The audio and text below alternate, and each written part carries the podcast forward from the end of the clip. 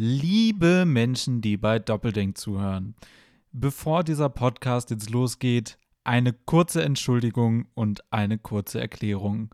Zuerst die Entschuldigung. Wir haben uns jetzt für zweieinhalb Monate ungefähr nicht mehr gemeldet. Da kam die letzte Folge und das ist deutlich zu lang. Gerade weil wir eigentlich regelmäßiger produzieren wollten und weil natürlich eine ganze Menge passiert ist. Sehr viele Themen, über die wir hätten reden können. Der Grund, warum wir uns nicht gemeldet haben, war ganz simpel, dass wir beide sehr viel zu tun hatten.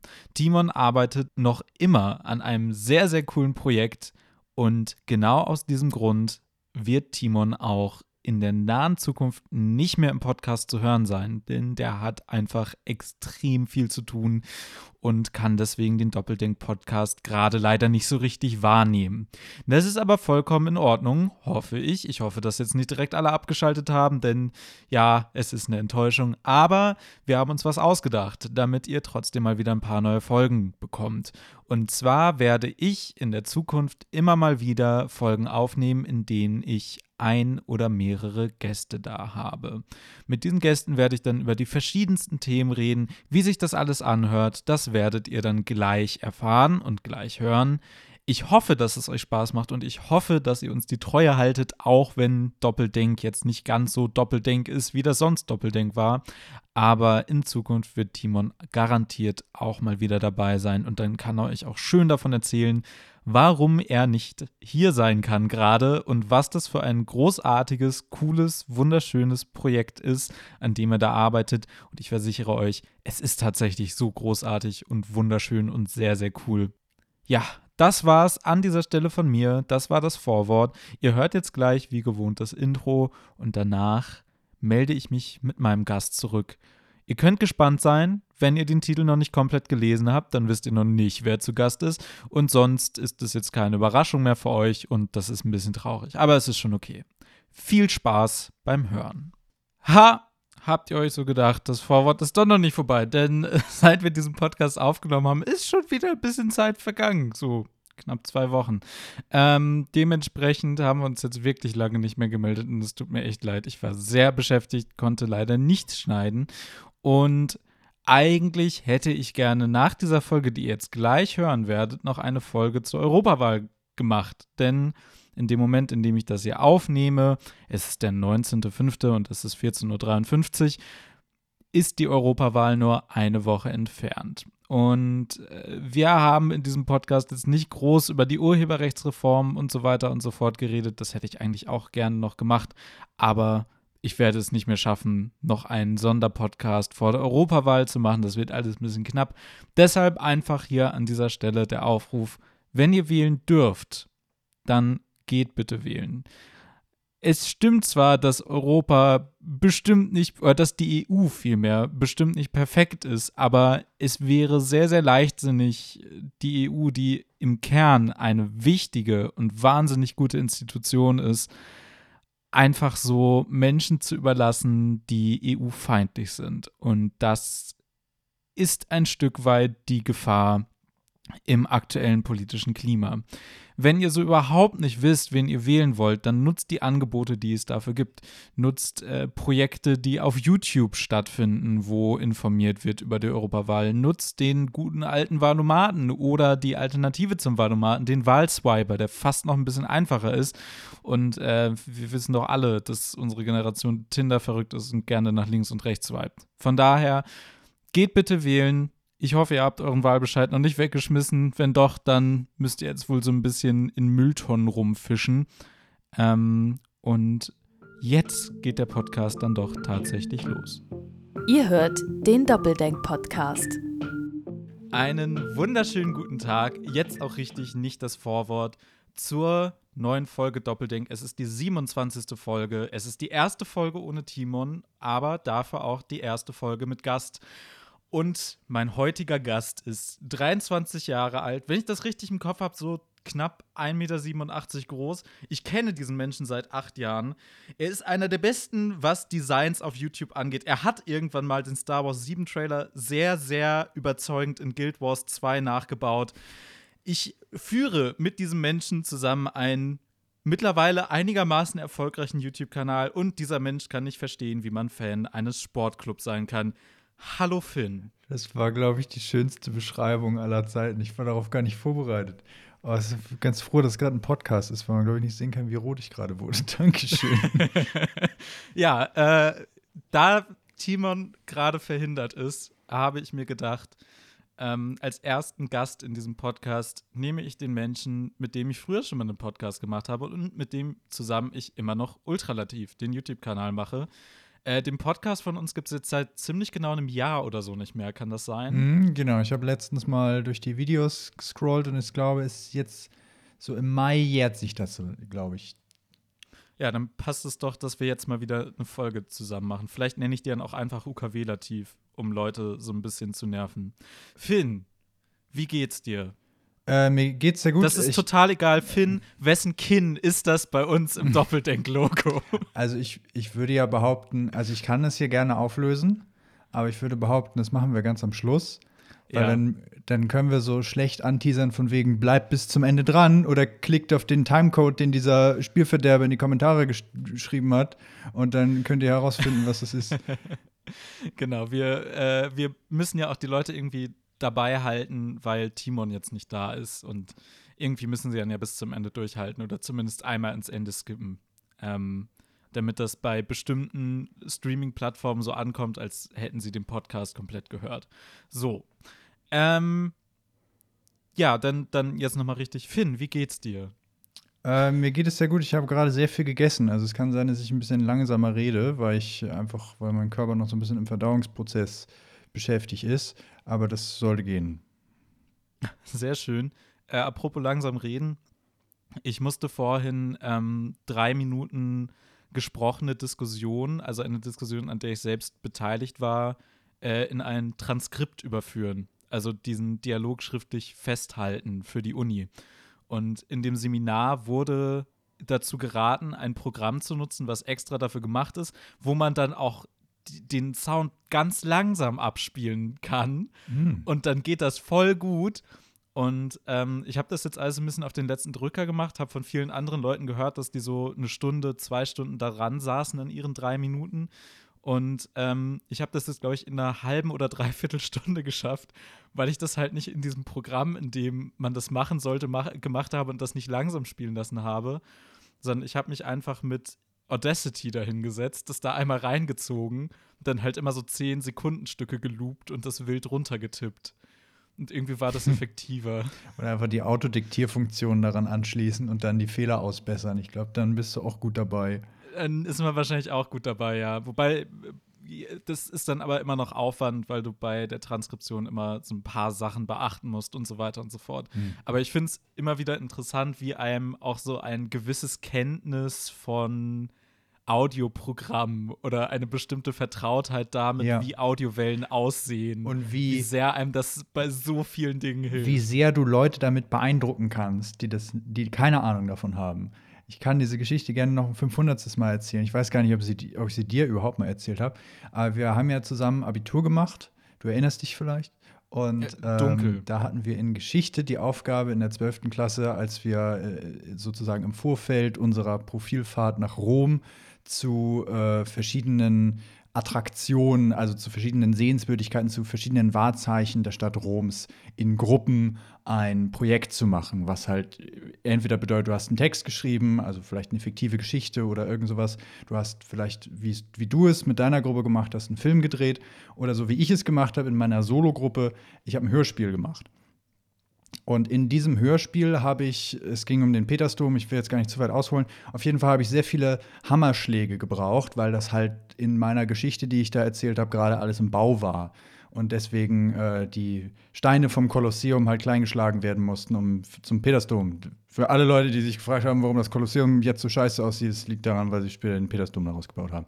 So, und ich habe ganz viele von diesen Sounds von den Hammerschlägen gebraucht. Ich habe aber nur einen genommen und ich habe den halt unendlich oft wiederholt und dadurch, dass das halt so ein bisschen wirr verteilt war, klang das so wie verschiedene und das hat sich dann noch mit Hall und so weiter so verbreitet, sodass es unterschiedlich klang. Und ich habe in der äh, in dem Beipackzettel sozusagen zu dieser Abgabe vom Hörspiel geschrieben, dass das äh, ja alles, äh, dass ich jeden einzelnen Sound einzeln machen musste. was unter Weglassen von gewissen Informationen immer noch richtig ist. Aber technisch gesehen stimmt. Im das. Endeffekt war das eine Audiodatei da reinziehen, bisschen Steuerung C, Steuerung V, bisschen Wirr verteilen, fertig ist und später ein Reverb drauf, durch. Aber dadurch, dass ich das halt so formuliert habe, dass das so wirkte wie Holy shit, der Typ ist draußen 50 Mal in den Garten gegangen und hat mit dem Hammer auf einen Stein gehauen und hat das aufgenommen und für jedes einzelne Mal Nee, sowas nicht, aber das hat natürlich ordentlich Eindruck geschunden. Und manchmal kann man die Medieninkompetenz von gewissen Leuten auch ein bisschen ausnutzen. Manchmal muss man sich selbst nur als Foliage Artist darstellen, um eine noch bessere Note zu bekommen. Ganz genau. Das ist vollkommen richtig. Merkt euch das, Kinder, das ist unser Lifehack für diese Folge. Ähm, ich, ja, ich, ich habe es heute halt auch wieder gemerkt, dass es einfach super praktisch ist und äh, wir sollten die, also es, es war quasi eine Gruppendiskussion, die wir geführt haben und die sollte auch hochgeladen werden und für alle zugänglich gemacht werden. Und äh, der Mensch aus meiner Gruppe, der das, der den ersten Versuch gewagt hatte, hat eine Datei hochgeladen, die einfach keine Datei mehr ist. Also ich habe das runtergeladen und die Bezeichnung der Datei ist nicht irgendwie .wave oder so, sondern einfach Datei. Ah, es fehlt die Dateiendung also ja, ich, ich weiß nicht, was es ist, aber es hat überhaupt nicht funktioniert. Und ähm, ich habe das jetzt nochmal hochgeladen, dann auch so ein bisschen dadurch bereinigt, dass ich äh, die Stereoaufnahme, die aber nur auf einer Seite klingt, ähm, hm, in eine Monoaufnahme genau umgewandelt habe und so weiter und so fort. Ähm, und ich merke einfach, wie ich sehr glücklich bin, mich best mit bestimmten Dingen schon mal befasst zu haben. Auch äh, bei der Aufnahme dieses dieser Diskussion war es so, dass wir wirklich in einem Raum saßen, in dem normalen Seminarraum, weil sonst nicht genug Platz da war, und so einen Mini-Rekorder vor uns stehen hatten. Ähm, und die erste Gruppe hatte das Mikro so aufgebaut, dass ich mir ziemlich sicher bin, dass die eine richtige Scheißzeit damit hatten, äh, am Ende ihr Transkript zu schreiben. Und ich habe dann nochmal vorsichtshalber mir das ein bisschen angeguckt und so gedacht, jo, ich glaube, wenn wir das so hinstellen, dann hören wir uns am Ende auch noch alle und hören nicht einfach nur, wie andere Leute in der zweiten Reihe mit Papier knistern oder so. Ja, das ist ja auch, fällt mir gerade auf, der erste Podcast mit uns beiden, den du schneidest. Weil ich das ja ähm, bei UKW Lativ habe ich das ja immer alles gemacht. Dementsprechend hast du da jetzt wahrscheinlich über wie lange machst du das jetzt hier? Auch schon ein Jahr oder so, ne? Ja. Da hast du bestimmt auch ein bisschen Erfahrung gesammelt. Ich habe, man lernt ja immer so ein bisschen dazu. Und auch wenn ich so, ähm, so, so, so Ton schneide, meistens von mir selbst dann, äh, die, die, der erste Anlaufpunkt ist, wenn du dich versprichst und sozusagen diesen Versprecher zwischen dem, dem letzten Versuch und dem äh, tatsächlich finalen Versuch dann, äh, also den, den, den Übergang so hinzukriegen, sodass es nicht so wirkt, als hättest du dich versprochen, ist ja der erste sinnvolle, logische Ansatz zu sagen, okay, ich nehme ich nehm eine Pause, wo ich nichts sage und schneide das aneinander. Über diesen Punkt bin ich jetzt hinaus, sondern ich suche mir einfach signifikante Wörter, dadurch, dass ich einfach die Sachen immer exakt gleich betone, suche ich mir jetzt zum Beispiel das Wort, ein sehr betontes das in dem Wort aus und schneide die erste Hälfte vom das weg und füge die zweite Hälfte vom zweiten Versuch dran und so kann ich mitten im Satz schneiden und du hörst es nicht. Es ist, ich, manchmal verblüffe ich mich damit selber, wie gut das teilweise funktioniert. Es ist unfassbar.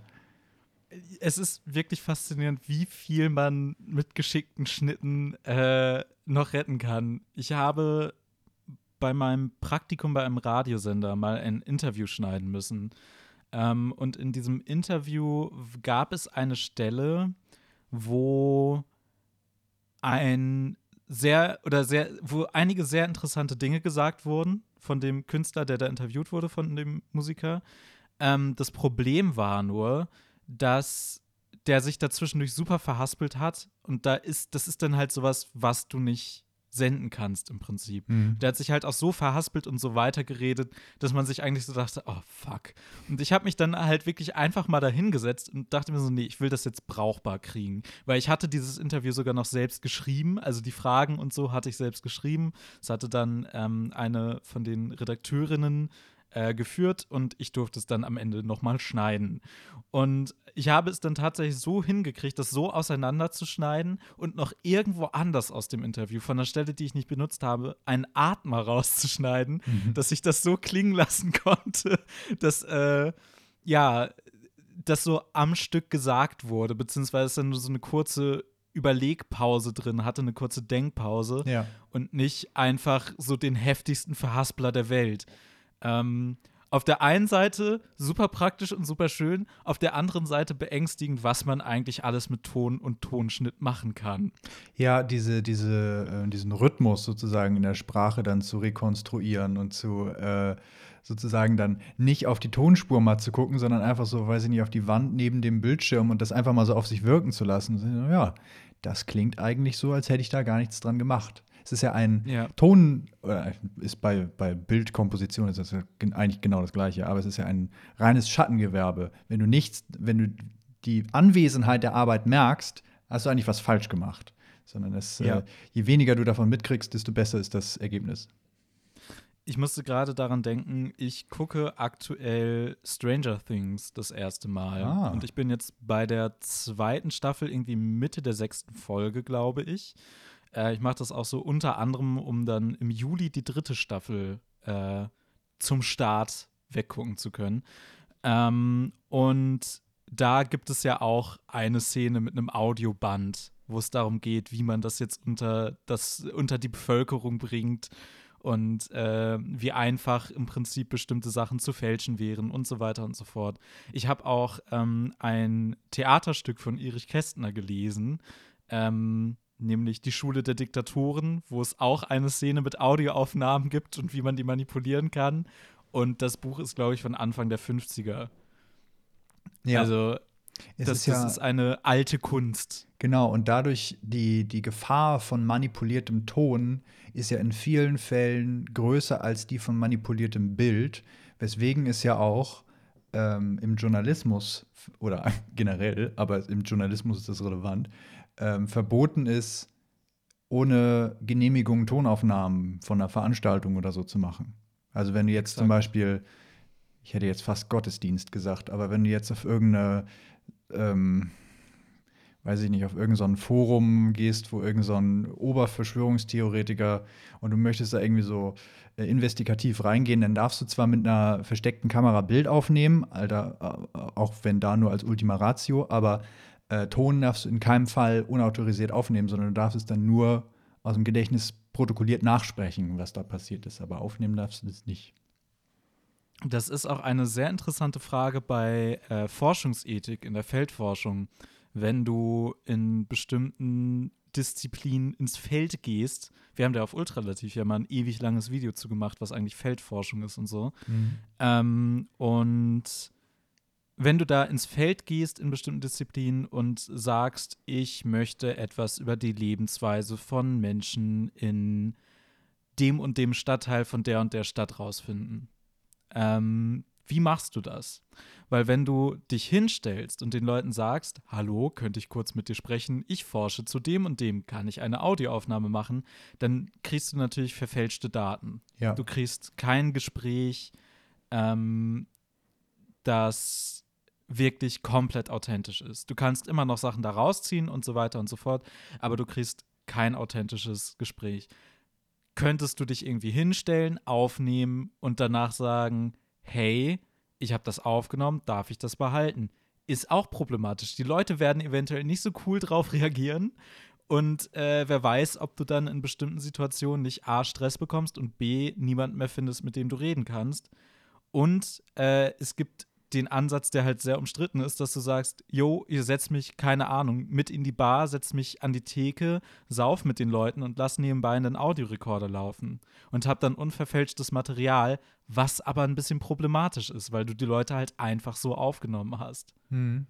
Ja. Das äh, ist schon so ein bisschen, aber dadurch, dass es dann, glaube ich, die einzige Möglichkeit ist, an diese unverfälschten Daten ranzukommen, ist das schon ich bin jetzt, was das angeht, kein Rechte-Experte, aber ist das zumindest aus meiner eigenen Sicht moralisch vertretbarer, als wenn du es einfach aus Faulheit machen würdest? Ja, das auf jeden Fall. aber es ist halt immer noch die Frage, ob es wirklich komplett moralisch vertretbar ist. Es ist auch was, wo ich jetzt auch nicht der krasse Experte bin, aber es ist auch so eine Frage, die häufiger mal in solchen Diskussionen aufkommt. Ja. Apropos Diskussion. Wir haben jetzt schon über eine Viertelstunde hier rumgeredet und ich habe im Intro, als ich dich vorgestellt habe, ähm, angeteased mit dem letzten Satz, dass du nicht verstehst, wie man Fan einer Sportmannschaft sein kann. Mhm. Und das soll so ein bisschen das Hauptthema dieser Folge sein. Denn ich habe mir das so überlegt, dass wenn hier Gäste kommen, dass es entweder Gäste sind, die Ahnung von irgendwas haben, wovon ich so überhaupt keine Ahnung habe. Und das ist in diesem Fall überhaupt nicht der Fall, deswegen muss es jetzt andersrum passieren. genau, oder die Gäste bringen ein Thema mit, über das sie gerne reden wollen. Und in diesem Fall ist es sehr schön gelaufen, weil du dir ein Thema ausgesucht hast, ähm, von dem, wo, wo, du quasi sagst, ich habe keine Ahnung, wie man das und das sein kann. Ähm, und ein Thema, was du aber selbst mitgebracht hast, wie gesagt. Mhm, genau.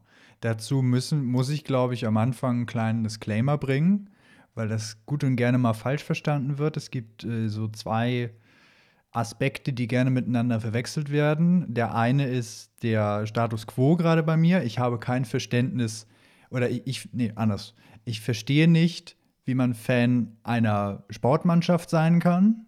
Und das andere ist, ich habe etwas dagegen, wenn jemand Fan einer Sportmannschaft ist.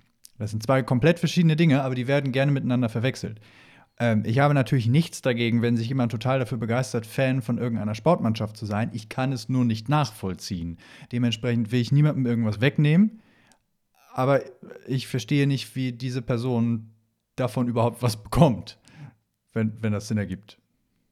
Das ergibt komplett Sinn, tatsächlich. Ich glaube, man kann verstehen, was da so dein Ansatz ist und auch gut, was dein Problem ist, werden wir noch so ein bisschen ja, erforschen. Das, da bin ich auch schon seit, seit also, über 20 Jahren interessiert dran, was mein scheiß Problem eigentlich ist. was dein Problem mit Sportmannschaften ja, ist. Ja, okay. äh, ich, ich glaube, da ist es auch noch mal so ein bisschen relevant. Wir, wir stehen da wirklich so ein bisschen auf zwei verschiedenen Positionen und haben da aber auch zwei ganz verschiedene Hintergründe. Weil ich eine doch recht große Begeisterung für Sport und für Sportveranstaltungen aufbringen kann. So, ich wurde ja in einem Haushalt groß, in dem viel Fußball geguckt wurde, viel Leichtathletik, Handball. Ich habe dann irgendwann noch so zu Basketball gefunden und äh, oder Basketball. Eigentlich muss man das T ja immer mitsprechen, das ist ja wichtig. Ähm, also ich hatte immer irgendwie einen Zugang dazu und habe diesen Hintergrund mitbekommen und war dann dementsprechend auch immer und bin es teilweise auch immer noch Fan von einzelnen Sportmannschaften. Bei dir war das ja, glaube ich, einfach alles ein bisschen anders. ja. Ähm, also, jetzt muss er natürlich ein bisschen ausholen. Also, es, äh, zu dem Zeitpunkt, wo das bei dir wahrscheinlich so langsam angefangen hat, haben meine Eltern noch äh, zusammen gewohnt. Die, die waren auch noch verheiratet und alles Mögliche. Und beide war ich der Meinung, hatten überhaupt kein Interesse für Sport. Zumindest ist das überhaupt nicht, also nicht für Sportveranstaltungen. Ich unterscheide da immer sehr gerne zwischen Interesse an Sport, sozusagen Sport am eigenen Körper und Sport schauen. Und das Sportschauen hat sich irgendwie überhaupt nicht auf mich ausgewirkt. Da habe ich überhaupt nichts von mitgekriegt. Ich hatte dann irgendwann, da habe ich mich jetzt gerade, als du gesprochen hast, dran erinnert, keine Ahnung, wie alt ich da gewesen sein muss. Ich glaube so sieben oder so. Da habe ich mit meinem Cousin bei meiner Oma geschlafen. Wir haben da irgendwie zusammen übernachtet. Und da haben wir irgendwie spät abends, als wir da irgendwie zusammen äh, äh, im Bett lagen, darüber philosophiert. Oder ich, äh, keine Ahnung, er hatte irgendwie davon gesprochen, dass er jetzt HSV-Fan ist. Und dann war so, okay, und warum jetzt genau das?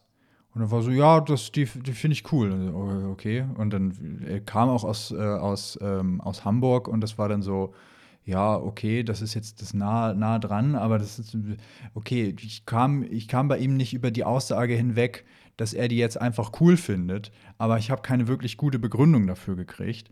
Dementsprechend habe ich dann das so abgetan, als, ja, okay, dann ist das jetzt wohl so und ähm, habe aber in der sozusagen eigenen, also im, im, ganz engen Kreis der Familie das nie mitbekommen, bis dann Oh, wann war das denn? Keine Ahnung. Ähm, da sagen wir mal, naja, zehn Jahre später ist auch übertrieben. Sagen wir mal fünf bis sechs Jahre später, als meine Eltern nicht mehr zusammen waren, meine Mutter einen neuen Freund hatte und der war halt mehr so im Fußball-Dingsbums und dann haben die zusammen mit unseren Nachbarn und so, haben die dann, keine Ahnung, eine WM, eine EM im Fußball geguckt und dann soll ich auch ein Trikot anziehen und das war mir übel peinlich und dann bin ich gegangen und äh, habe dann irgendwie meinen eigenen Scheiß gemacht.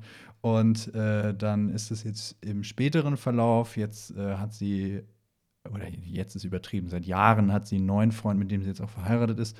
Und mit der, mit dem schaut sie ganz gerne Handball zusammen. Und das ist also okay.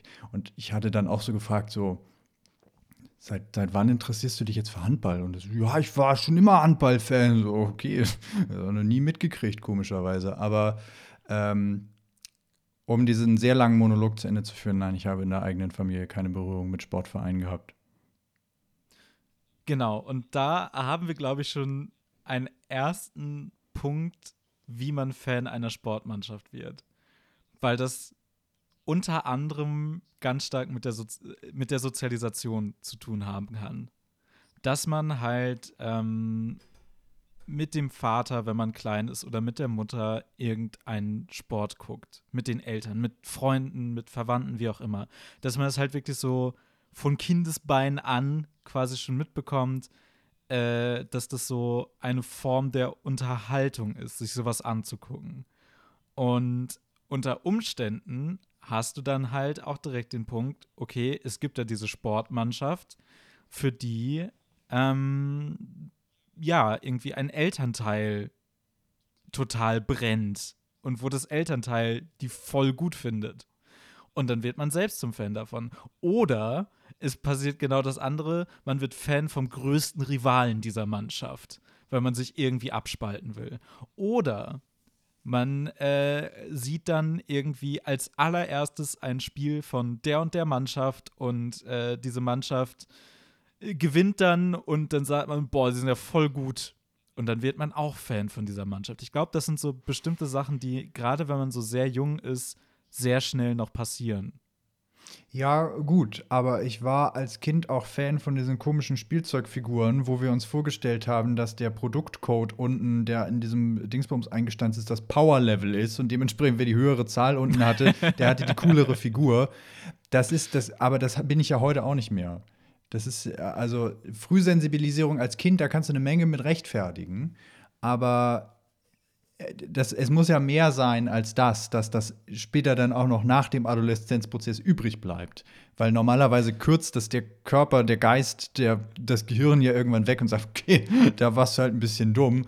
Aber ähm, jetzt bei so Sport und so, also bei, äh, bei Sportverein, ist es halt ein bisschen weniger so.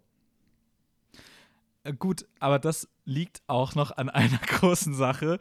Äh, Plastikfiguren, deren Powerlevel durch einen Barcode auf der Unterseite vermeintlich äh, angegeben ist, ähm, sind in der öffentlichen Aufmerksamkeit tendenziell nicht so groß. Die werden nicht so vertreten, die werden nicht so repräsentiert. Ja, schade eigentlich. Ähm, ne? da, da kriegst du keine große mediale Beschallung. Aber gerade wenn du dir diese in Deutschland und in großen Teilen der Welt größte Sportart Fußball anguckst, du kannst dem ja eigentlich nicht entkommen. So, würdest du behaupten, du kannst dem. Entschuldigung. Würdest du behaupten, dementsprechend ist Fußball so wie Facebook, also ein sich selbst fütterndes System, das immer relevant, relevanter wird, weil es relevant ist auf gewisse Weise ja, aber das umfasst halt wirklich nicht alles.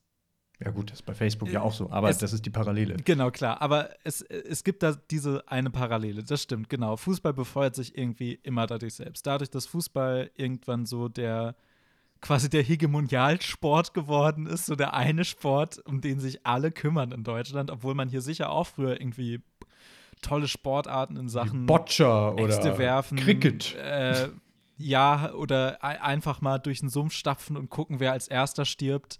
Ähm, ich, ich glaube, das waren alles legitime Sportarten. Und äh, wenn die Geschichte ein bisschen anders verlaufen wäre, dann wäre das vielleicht auch anders gelaufen. Aber gerade in Deutschland zum Beispiel ist es halt nicht so gelaufen. In Deutschland gibt es ja eine relativ lange Fußballkultur und das Fußball gerade in der Nachkriegszeit ähm, so populär geworden ist, nochmal, oder nochmal ein ganzes Stück populärer, lag halt zum einen so ein bisschen an der Verbreitung von Massenmedien, lag aber auch daran, dass Fußball zu der Zeit identitätsstiftend war. Und ich glaube, das ist ein ganz, ganz großer Punkt. Ähm, Damals gab es ja die Geschichte mit der Fußballweltmeisterschaft 1954 und dem Wunder von Bern, ja, ja. die deutsche Nationalmannschaft, mhm. die äh, wie durch ein Wunder bei der ersten WM, bei der sie nach dem Krieg wieder teilnehmen durften, gegen das damals beste Team der Weltgeschichte so quasi äh, gewonnen haben und so weiter. Wo man und so auch fort. sagen kann, okay, die ähm die äh, Lage einer Nation lässt sich jetzt nicht unbedingt an der sportlichen Leistung von elf ausgewählten Leuten absehen, aber ja, okay, den Punkt gebe ich euch. Genau, es, es ist halt einfach ein wichtiger kultureller, gesellschaftlicher Moment gewesen, weil man das erste Mal wieder einen Erfolg hatte, der von außen auch wirklich anerkannt wurde. Und wo von außen nicht nur groß Negatives kam. Natürlich gab es auch negative Stimmen. Damals, es gab damals zum Beispiel auch das, das Internet Problem, nicht, deswegen. es gab natürlich auch äh, das Problem, dass bei der Siegerehrung ähm, in Bern damals dann plötzlich äh, die deutschen Fans unter anderem, ich weiß nicht, wie viele Spieler es auch gemacht haben, angefangen haben, bei der deutschen Nationalhymne, als die eingespielt wurde, äh, die erste Strophe zu singen. Und das war damals schon nicht so cool. Vielleicht noch ein, bisschen, noch ein bisschen in der Muscle Memory drin gewesen. Ja, ja, genau. Es war halt sehr doll in der Muscle Memory drin. Ähm, aber trotzdem war das ja so ein Moment, der für den Aufschwung von Deutschland stand. Also es war ja auch schon so die Zeit des Wirtschaftswunders so langsam und es war einfach so signalgebend. Dass es dann auch noch die äh, Bundesliga gab, kurze Zeit darauf, wenn ich das richtig im Kopf habe, die dann wieder angefangen hat. Und äh, die Leute da dann auch einfach eine Möglichkeit hatten, sich vom Alltag abzulenken und Gemeinschaft zu erfahren, war dann halt nochmal so eine ganz andere Sache. Und das ist, glaube ich, nämlich auch ein sehr, sehr großer Punkt. Menschen suchen ja immer nach irgendwas, womit sie sich identifizieren können. Menschen suchen ja immer nach irgendeiner Gruppe und irgendeinem Halt. Oder vielleicht suchen nicht mal alle Menschen nach einer Gruppe und einem Halt, aber sie suchen trotzdem nach Dingen, mit denen sie ihre Identität bilden können. Ja, aber dann gerade, also das, was du jetzt gerade alles erzählt hast, möchte ich erstmal äh, so abstimmeln und sagen, äh, ja, das verstehe ich. Das ist aber ja gerade hauptsächlich nur für die gesellschaftliche Bedeutung des Sports generell und weniger für das Individuum selbst. Ich würde jetzt behaupten, der stereotypische Fußballfan ist nicht Fan von Fußball oder von irgendeiner Sportmannschaft wegen dieser Geschichte, sondern diese Geschichte hat dafür gesorgt, dass das überhaupt in seinen Wahrnehmungsbereich kommt. Und ähm, gerade bei so identitätsstiftenden, bei identitätsstiftender Angehörigkeit frage ich mich halt gerade, warum so etwas, so, so etwas, ähm, ja, wie sage ich das jetzt? Ähm, so, etwas, e ach, jetzt fällt mir kein scheiß Adjektiv ein. Äh, so etwas ewig Gleiches wie einen Sportverein weil ein, so aus, aus meiner Beobachtung, gleichen sich, gleicht sich der eine Sportverein genau mit dem anderen. Ähm, nicht nur zwangsläufig durch die Spieler, auch wenn da ja irgendwie immer ständig die Leute zwischenher wechseln und die Identität von einem Verein, der durch die Spieler bestimmt wird, ja in zehn Jahren auch nicht mehr der gleiche ist, auch weil die Leute ja nicht äh, alt werden in ihrem Beruf. Ähm, das, das, gerade sowas verstehe ich nicht. Warum ein Sportverein? Weil das ist so, das ist für mich so überhaupt nichts Greifbares. Das ist so ein Haufen Leute, die sich irgendwie aus, aufgrund von Vertragsgeschäften oder einer Wohnsituation gebildet haben und die spielen jetzt mal für ein paar Jahre zusammen und dann guckst du mal nicht auf die Uhr und dann äh, ist das ja schon wieder ganz anders aus. Du hast lustigerweise gerade einige Kritikpunkte gebracht, die ja auch viele Fußballfans im aktuellen Fußball äh, anbringen, immer mal wieder. Aber ein Punkt, wo ich dir quasi so direkt widersprechen muss, ist, dass die Vereine nicht so gleichförmig sind. Es haben schon verschiedene Vereine verschiedene Identitäten und das hängt mit ganz vielen verschiedenen Faktoren zusammen. Du hast beispielsweise ähm, den in, bleiben wir mal beim Fußball, weil es, glaube ich, wirklich das einfachste und greifbarste Beispiel ist. Du hast den SC Freiburg. Der SC Freiburg hat durch Freiburg als Stadt den Ruf, ein Studentenverein zu sein. Also ein Verein zu sein, der ähm, darüber eine, eine gewisse Gesinnung in bestimmten Sachen hat, wo bestimmte Sachen auf eine gewisse Weise laufen. Und dieser Verein verkörpert das unter anderem auch darin, dass die sehr viele sehr junge Spieler haben. Und diese Spieler dann irgendwann in die große weite Welt hinausziehen und zu größeren Vereinen gehen, wo sie mehr Erfolg haben. Du hast aber beispielsweise auch ein FC Bayern München. Die ja so als Identität, die arroganten Arschlöcher gelten, ne? Genau, mhm. weil sie sich diese Identität auch in gewisser Weise selbst geschaffen haben. Dadurch, wer da gespielt hat, wer da im Vorstand saß, wie sie äh, Erfolge verbuchen und wie sie äh, quasi mit allen anderen umgehen. Du hast aber natürlich auch so einen Verein wie den FC St. Pauli, der eine unfassbar alternative Fanszene hat, was sich auch eher durch Zufall gebildet hat, ähm, einfach weil in den, ich glaube, 70er, 80er Jahren es halt teuer war, zum Hamburger SV zu gehen und billig war, zu St. Pauli zu gehen. St. Pauli war eh schon immer ein alternativer Stadtteil. Von da hat sich dann diese Fanszene da gebildet. Aber es prägt den Verein, weil der Verein dann natürlich mitzieht.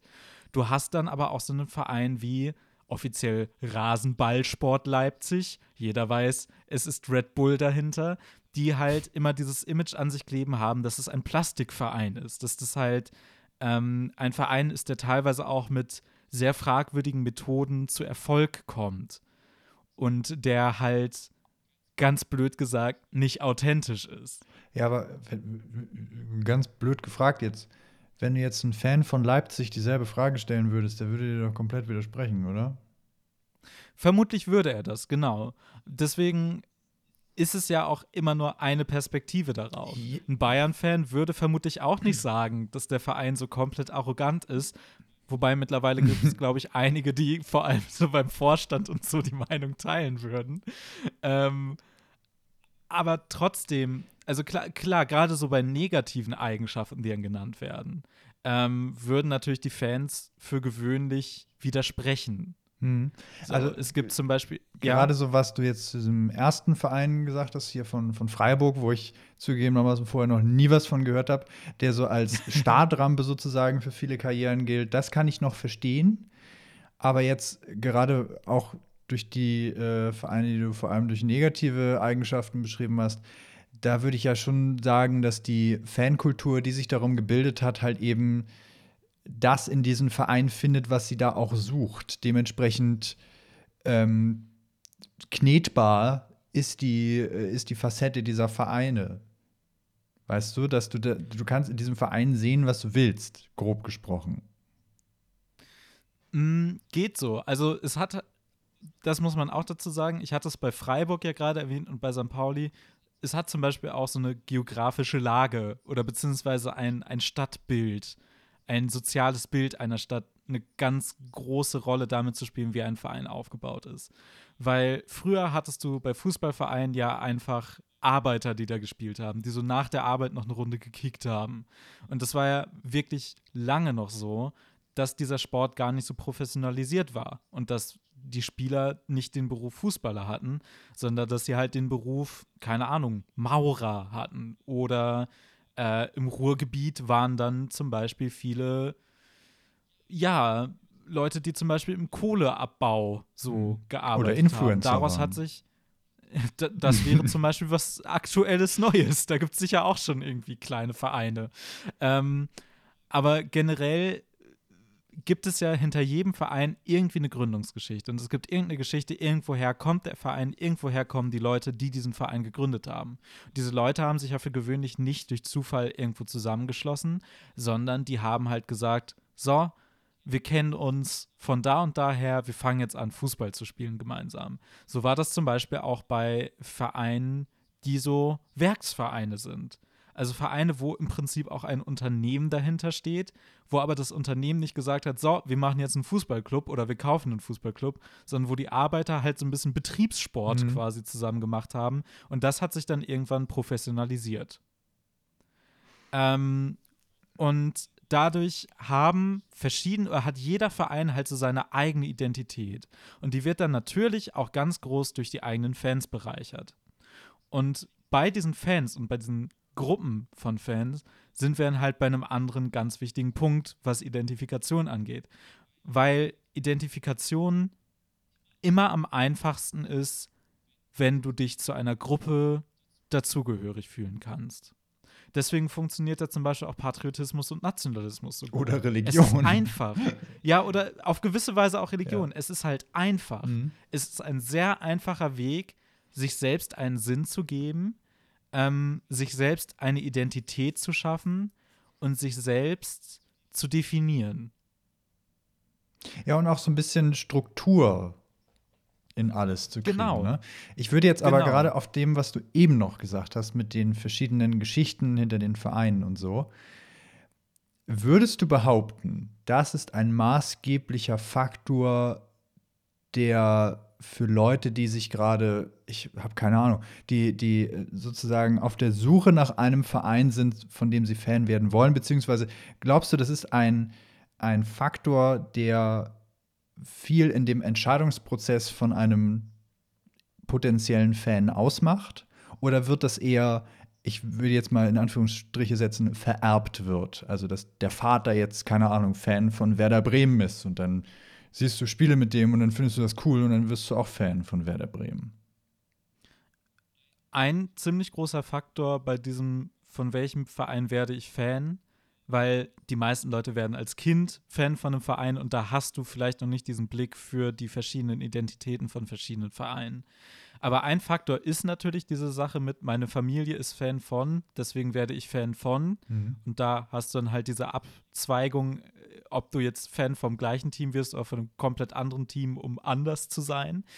Ähm, ein anderer Faktor ist aber auch einfach so lokale Nähe. Ja. Wenn du äh, beispielsweise äh, aus Norddeutschland kommst, dann ist die Wahrscheinlichkeit sehr viel höher, dass du Fan Ja, ich hatte es ja gerade bei meinem Cousin, dass er äh, der Genau, kommt aus Hamburg Beispiel. und ist HSV-Fan, ja.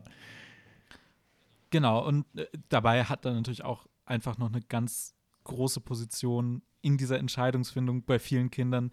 Hat dieser Verein Erfolg? Weil, wenn du die Wahl hast zwischen deinem Stadtteilverein, der irgendwo in der Kreisliga spielt, oder dem Erstligaverein in deiner Stadt, dann wirst du vermutlich den Erstligaverein cooler finden. Ja. Selbst wenn du vielleicht sogar dann anfängst, für diesen Stadtteilverein zu spielen. Wobei sich das natürlich auch nicht the ausschließt, dass du von verschiedenen Teams Ja, ja, genau, so, so ein bisschen so ein Bandwagon-Effekt. Ich weiß das auch noch so aus meiner Zeit, als ich Fußball gespielt habe, dass ich da auch diverse Leute schon als Kind immer irgendwie in, in der Mannschaft hatte, die dann zum Beispiel gesagt haben, ich bin Fan von allen Teams, die in der Bundesliga von Platz 1 bis 5 stehen. Ja, wo so, ja, okay. Das ist der ökonomische Ja. Ansatz. Ja. Genau. Kosten-Nutzen-Maximierung. Aber es ist, um, um jetzt meinen mein Punkt sozusagen, den ich mit dieser Frage eingeläutet habe, zu Ende zu führen. Ähm, ich glaube nämlich, oder ich, ich behaupte jetzt erstmal was, völlig ohne wirklich richtig Belege dafür zu haben, aber ich bin interessant, wie du darauf reagierst. Ähm, ich behaupte jetzt mal, dass die Findungsphase für Vereine weniger mit deren Identität zu tun haben, sondern dass das einfach so ein Zyklus geworden ist von entweder ich wohne da in der Nähe, also ganz simple lokalpatriotische ähm, Gründe hat, oder halt eben familiäre, von wegen meine Eltern, mein Vater oder meinetwegen auch meine Freunde sind irgendwie Fan davon und das färbt dann auf mich ab. Also dass das mehr so ein ein, ein sich immer in Generationen im, im, im, im, in der Weitervererbung befindenden Prozess ist und die eigentliche Identität dahinter gar nicht mehr so wichtig ist, sondern dass halt, ich würde ganz blöd gesagt, der Werder Bremen-Fan bringt auch einen Werder Bremen-Fan zur Welt.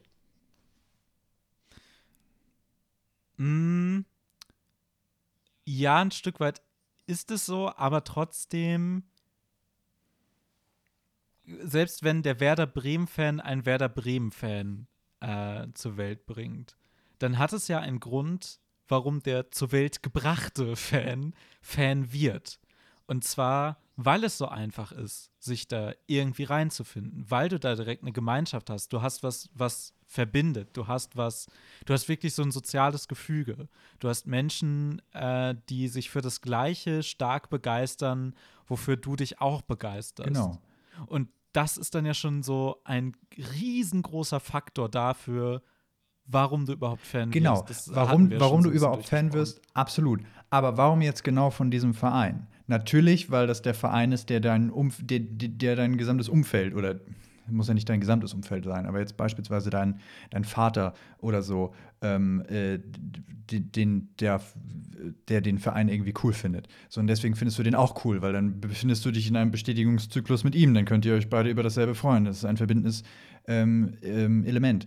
Aber deswegen würde ich halt diese Sache mit den identitätsstiftenden Eigenschaften eines Vereins vielleicht ein bisschen kleiner reden, als du es gerade gemacht hast, weil da der Verein, glaube ich, mehr zu einem Katalysator von, ja, wie wir es eben schon gesagt haben, von, von Struktur, von, von, von Regeln, von, äh, von Positionierung und sowas sein kann. Aber das könnte jeder Verein sein. Das, da ist die sozusagen die Plakette, die vorne drauf klebt, völlig egal. Es könnte auch die, ähm, ach, keine Ahnung, das ist irgendein Schwimmbad, Turnverein von äh, 12- bis 14-Jährigen sein. Auf gewisse Weise ja. Ähm, natürlich so die, die Fanszene oder auch die, die Identität eines Vereins wird natürlich auch dadurch geformt, wer Fan oder wer Teil der Fanszene ist und wer Fan von dem Verein ist. Ähm, und die Leute, die wirklich aufgrund der Identität eines Vereins sind, sind dann halt auch eher die Leute, die später erst zu einem bestimmten Verein finden oder zu einer, einer Sportart. Ähm, Jetzt habe ich den Faden verloren, ich was ich noch sagen Panik, wollte. dass du weg bist. nee. Also die sozusagen erst ich, später, wenn sie sich für den Sport interessieren oder keine Ahnung, sich aus welchen Gründen auch immer von ihrer Mannschaft trennen, dann aufgrund von anderen Faktoren sich nach einer Sportmannschaft umschauen, von der sie eventuell Fan sein könnten. Beziehungsweise das ist dann wahrscheinlich kein Suchprozess, sondern das ergibt sich dann einfach so. Genau. Und sonst kann das halt einfach so eine unendliche Variable an Gründen sein, warum du Fan von einem Verein wirst. Das kann halt wirklich die Sozialisation sein, das kann die lokale Nähe sein, das kann sein, äh, dass du irgendwann mal irgendwo ein Videospiel gespielt hast, äh, FIFA, was weiß ich was, und der erste Verein, mit dem du da gespielt hast, war das und das Team. Mhm. Dann bist du Fan von dem Verein. Das kann aber auch sein, dass du irgendeinen Spieler total gut findest, den du durch Zufall, weil du da und da mal Fußball geguckt hast, äh, gesehen hast. Und dann findest du raus, okay, der spielt bei dem Verein. Boah, cool, dann finde ich jetzt wohl auch den Verein gut.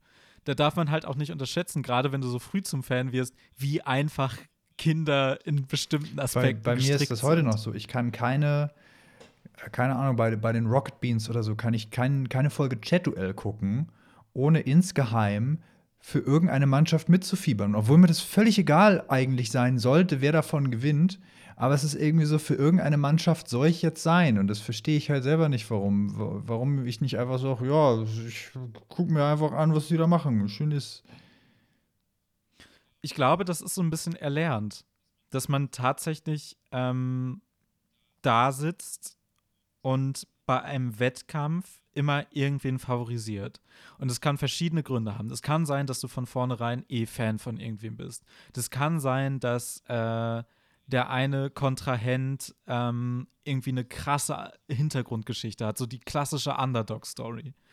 Ähm, das ist ja ein Mittel, was in Filmen und gerade in Sportfilmen und so weiter immer ganz, ganz groß genutzt wird. Dass der Hauptcharakter halt nicht der große Star ist, sondern derjenige, der dem eigentlich keine Chance eingerechnet wird, der es dann aber trotzdem irgendwie schafft. Mhm. So. Ähm, Und dabei spielen dann zum Beispiel natürlich auch Sympathien irgendwie eine Rolle. Dabei spielt eventuell, je nachdem, was es für ein Wettbewerb ist, auch ein gewisser Patriotismus oder Lo Lokalpatriotismus eine Rolle. So bei der Fußball-WM sind halt die meisten Deutschen für Deutschland, weil es ja Deutschland, ich komme aus Deutschland, deswegen unterstütze ich jetzt Deutschland. Es ist ja So. schon fast so eine Selbstverständlichkeit, dass man das sein muss. Was ich halt nicht Genau. so richtig verstehe, aber ähm, ich kann mir schon vorstellen, dass das irgendwie so der kleinste gemeinsame Nenner ist. Und man dann, ja, dann sind wir halt für Deutschland, ne? ist ja irgendwie logisch. Und bei mir, mit meinen wenigen Berührungen als Kind mit Fußball, ich kann mich noch daran erinnern, da war ich mit meiner, mit meinen Großeltern und meinem Cousin auf einem Ferienbauernhof. Und das war die WM, keine Ahnung, 2004 kann das sein. Ähm, ist auch egal, irgendwie so da um den, um den Dreh. Und da haben wir, oder er wollte das unbedingt gucken. Wir hatten einen Fernseher da in diesem, in diesem ähm, Zimmer. Und da kriegt man halt was mit. Man schaut nicht unbedingt hin, aber die Kommentatoren labern ein Jahr voll. Und bei mir war das so, gerade wo du Sympathie gesagt hast, ich kann mir halt nicht vorstellen, dass man durch das bloße Zuschauen von Fußball eine gute Einschätzung davon kriegt, welcher von den Spielern jetzt sympathisch ist und wer nicht. Aber nee, definitiv nicht. bei mir ging es dann danach so ganz, ganz blöd, welchen Namen habe ich am häufigsten gehört? Das ist dann der, der im Kopf blieb. Und das war damals, äh, die Älteren unter euch werden sich erinnern, Michael Ballack. ähm, Ja. das ist halt, der blieb im Kopf, weil wegen Fußball und Ballack, das hat irgendwie zusammengepasst. Der ist dann vielleicht auch noch mal in der Nutella-Werbung aufgetaucht, den hat man dann noch mal wiedererkannt. Ähm, und das war's dann. Aber das war mir dann auch relativ schnell wieder egal. Dann gab es wieder eine neue Folge Yu-Gi-Oh! und dann die hat schon wieder mein komplettes, komplette Festplatte wieder defragmentiert und dann war wieder alles voll mit Yu-Gi-Oh! Genau, und da sind wir dann halt ähm, bei diesem ganzen Thema von Geschmacksbildung. Weil ich behaupten würde, dass jeder Mensch irgendwas finden wird, wo er sagen könnte, ja, davon bin ich schon irgendwie Fan. Das kann ein einzelner Mensch sein, das kann äh, ein Sportteam sein, das kann ein Videospiel sein. Und bei einigen Leuten ist es dann halt so, dass die bei Fußball oder bei irgendeiner Sportart und bei einem Sportverein oder so nicht gehuckt werden und irgendwie nicht rangeholt werden, dafür dann aber irgendwann entdecken, dass es Beyblades gibt und ihr Leben lang Beyblades mega nice finden. Das finde ich dann aber mindestens genauso schwierig wie Fußballfan zu sein. Ja, das, das, das ist ja auch so eine Grundfrage des Fanseins. Wie weit darf das gehen? Wie, ähm, ja, wie, wie stark sollte das einen Alltag beeinflussen? Gibt es Dinge, bei denen es nicht okay ist, davon Fan zu sein? Das, das sind total interessante Fragen. Ich glaube aber, es gibt dann doch schon einen größeren Unterschied zwischen Fan einer, ich würde jetzt mal sagen, gesellschaftlichen Aktivität oder eine, eines gesellschaftlichen Ereignisses zu sein, wie jetzt zum Beispiel von meine Lieblingsmannschaft spielt Fußball und oder von kulturellen Erzeugnissen. Weil das eine ist, das eine ist halt Wettbewerb und das andere ist halt, jetzt ganz blöd gesagt, eine, eine künstlerisch eingefangene Aussage oder etwaiges. Vielleicht ist es auch einfach, sind die Explosionen cool. Also sagen wir beispielsweise einen Film Zum Beispiel. Oder einen Regisseur. Nehmen wir einfach mal einen ganzen Regisseur. Hm, Ähm, klar, ja, ja, wobei ein Regisseur kann ich, glaube ich, noch eher mit Sportvereinen vergleichen als jetzt ein Film.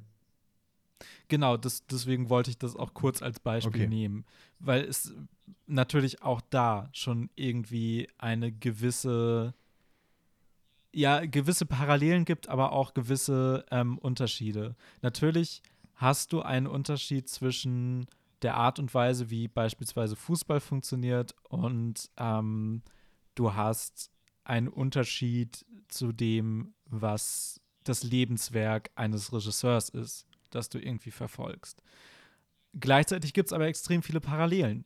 Also am Fußball begeistert halt viele Menschen zum Beispiel auch, dass es da ja auch in gewisser Weise irgendwelche Storylines gibt. Es gibt immer irgendwelche Geschichten, die passieren. Es gibt immer irgendein Drama, irgendwas, was äh, gerade am letzten Spieltag passiert ist und was so für ganz viel Aufregung gesorgt hat. Irgendein Interview, was gegeben wurde, äh, eine katastrophale Fehlentscheidung, die dazu geführt hat, dass ein Trainer ähm, bei der Pressekonferenz danach mit Saftflaschen nach Reportern geworfen hat oder so. Irgendwas ist immer. Ähm, und es kommt dann natürlich auch wieder darauf an, wie medial das breitgetreten wird. Äh, du hast die Parallele, dass es eventuell zu beiden ähm, Fan-Objekten quasi sowohl zum Sportverein als auch zum Regisseur kulturelle Artefakte gibt, die du dir kaufen kannst, mit denen du das Fansein ausdrücken kannst. Mhm. Sei es ein Fanschall oder ein Trikot oder dann ja. halt ein T-Shirt oder eine Statue oder so.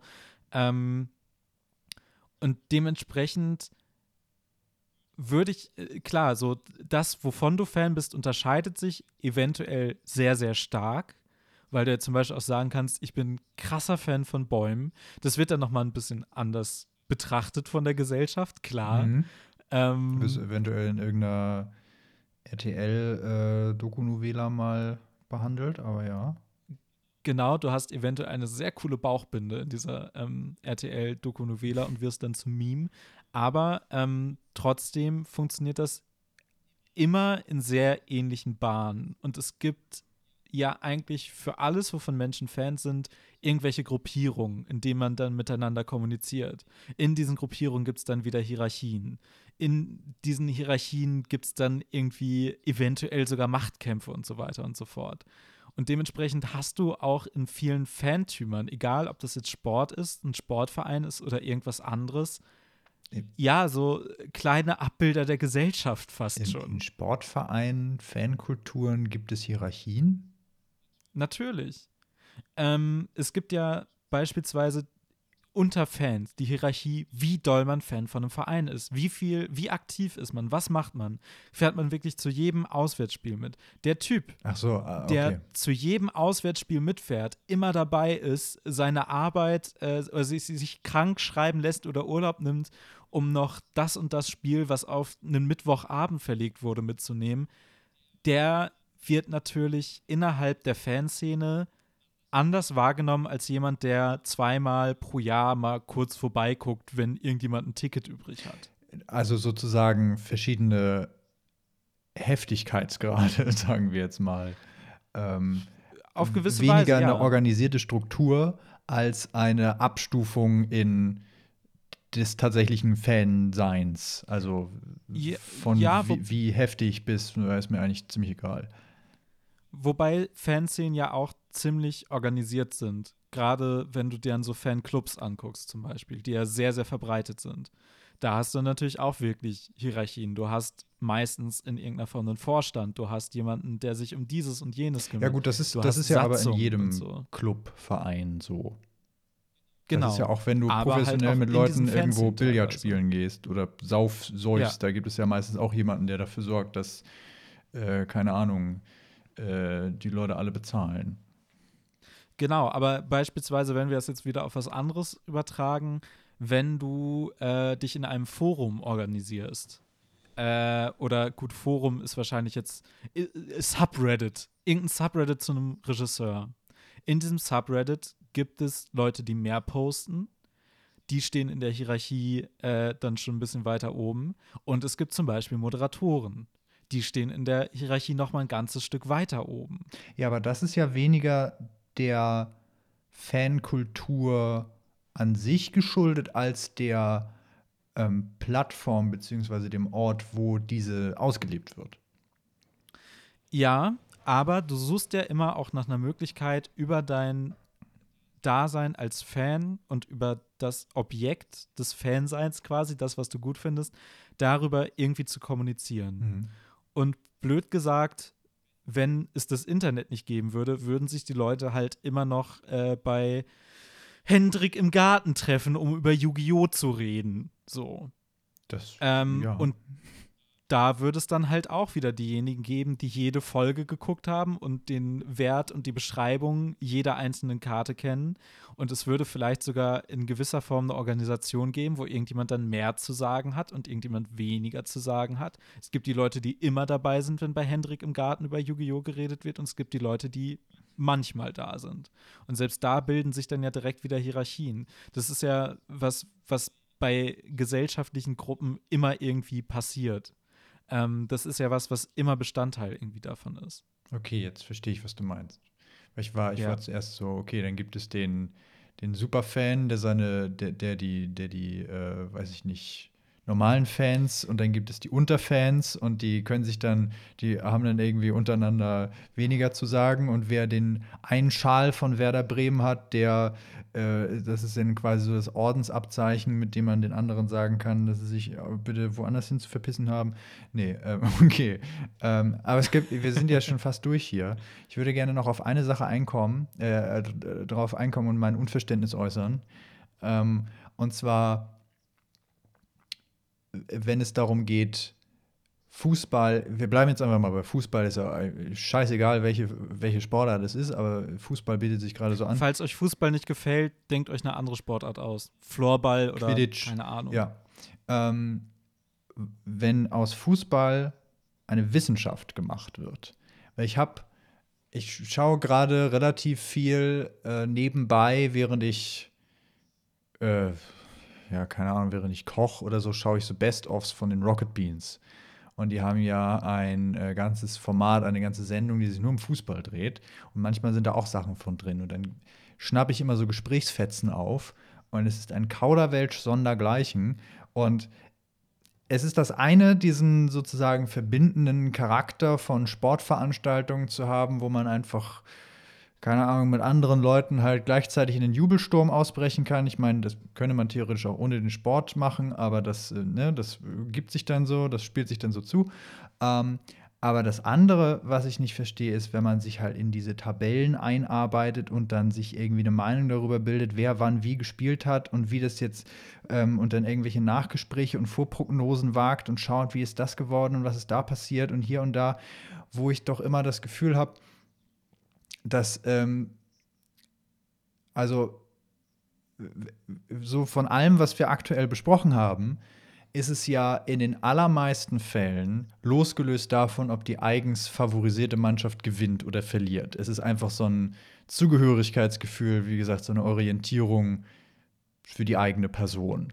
Und bei dieser Verwissenschaftlichung des Sports ist es halt eben nicht so. Da geht es dann halt nur darum, wie, wo geht das jetzt, wer gewinnt hier am meisten und wo ist, wie ist die Bilanz, wie ist die Tendenz nach oben, nach unten und so weiter, wo ich das Gefühl habe, es sagt doch überhaupt nichts aus, wenn Mannschaft A jetzt gegen Mannschaft B gewinnt und Mannschaft B äh, gefühlt zwei Wochen später in der nächsten Bundesliga, keine Ahnung, wieder gegen die Mannschaft gewinnt. Und dann äh, sind die doch wieder quitt, oder nicht? Ich verstehe das nicht.